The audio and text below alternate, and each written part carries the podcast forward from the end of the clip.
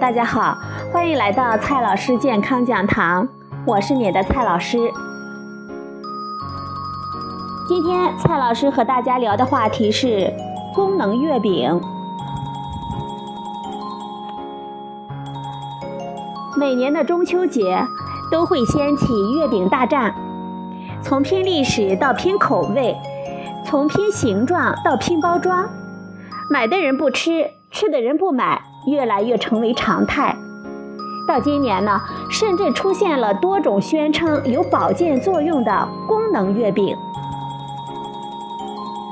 我们经常说健康食品，但是健康食品本身并没有一个法定或者是科学的定义，因为我们人体所需的营养成分是复杂多样的。而任何食品都不可能单独满足我们所有的需求。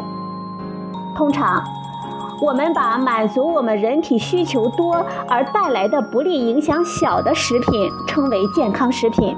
比如蔬菜，能够提供很多的维生素、矿物质、纤维素、抗氧化剂等我们现代人容易缺乏的营养成分。所含的糖、脂肪等等，我们人体容易过量的成分又比较少，所以呢，被当作健康食品。而众望所归的垃圾食品，各种洋快餐，含有的碳水化合物、脂肪、蛋白质、盐等等，我们现代人容易过剩的营养成分比较多，而那些容易缺乏的微量成分则很欠缺，所以。长期以这些快餐为主要食物，就会造成热量过多而营养失衡。如果按照同样的标准来看待，月饼实在是一种不健康的食品。与洋快餐相比，它的含糖量尤过之而无不及。面食本身的口感并不优越，要做出酥软的月饼来，就需要加入大量的油。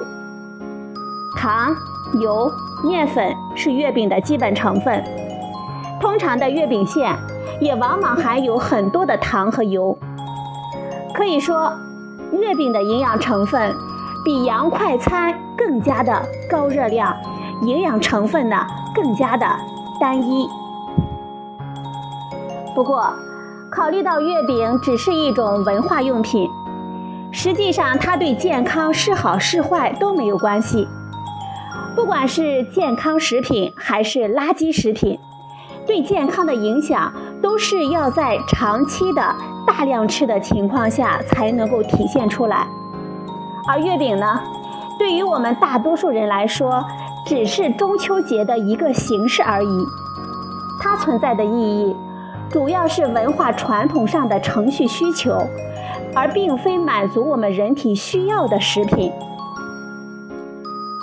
有了这样的思路基础，我们再去看那些功能月饼，就觉得毫无健康价值。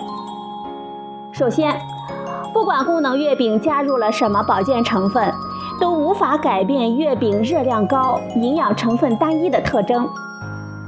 食品中的营养成分，绝大多数情况下是简单叠加的。那种有害成分通过加入某些保健成分就变得健康的说法，只是生产厂商的忽悠。其次，加入的那些保健成分也毫无意义。比如今年异军突起的功能月饼中有一类是加入的螺旋藻。虽然说螺旋藻含有比较多的蛋白质。以及某些维生素和矿物质等等，是我们人体所需要的成分，但是它本身并不具有神奇的功效。螺旋藻被发现的时候，只是当地穷人用以充饥的野菜。那些所谓的有益成分，在普通食物中都含有，而且人体对它们的需求是长期大量的。比如螺旋藻，商人们津津乐道的螺旋藻干粉中的蛋白质的含量有多么高？但是我们人体每天需要几十克的蛋白质，一个月饼里加的那一点点只具有象征的意义。美国食品与药品管理局和美国癌症研究会都认为，考虑到螺旋藻的实际使用量，它并不是一种很好的蛋白质的来源。其他的有益成分也大致如此。如果把螺旋藻像萝卜白菜一样经常大量的吃，倒是一种很好的野菜。但是吃一点保健品，它的营养价值完全可以忽略，更不用说月饼里加入的那一点点。联合国粮农组织虽然鼓励发展螺旋藻的种植，但是对于它的定位是解决贫困地区的营养问题，作为饲料降低养殖业的成本，以及在遭受洪水飓风袭击之后作为应急的生产措施等等。作为保健品，一直就是商人们的忽悠。其他的功能成分。比如西洋参、鲍鱼、鱼翅之类，也没有想象的科学证据支持那些传说中的功能。那么，月饼还能不能吃呢？蔡老师告诉你，当然能吃。作为中国传统节日中的一个仪式，它的文化意义是巨大的。虽然说它不是健康食品。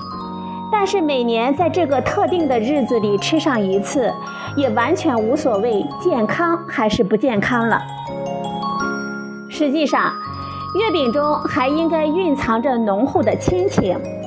在我看来，这甚至是作为文化用品的月饼最大的价值。在合家团聚的时候，共同品尝不同风味的月饼，固然也充满了天伦之乐。但是如果亲手烤出一炉月饼，那么对父母而言应该是无与伦比的美食。对孩子们来说呢，我妈妈自己烤的月饼，也一定会比你家的月饼是商店里买的更值得骄傲。好了，朋友们，今天的节目就到这里，谢谢您的收听，我们明天再会。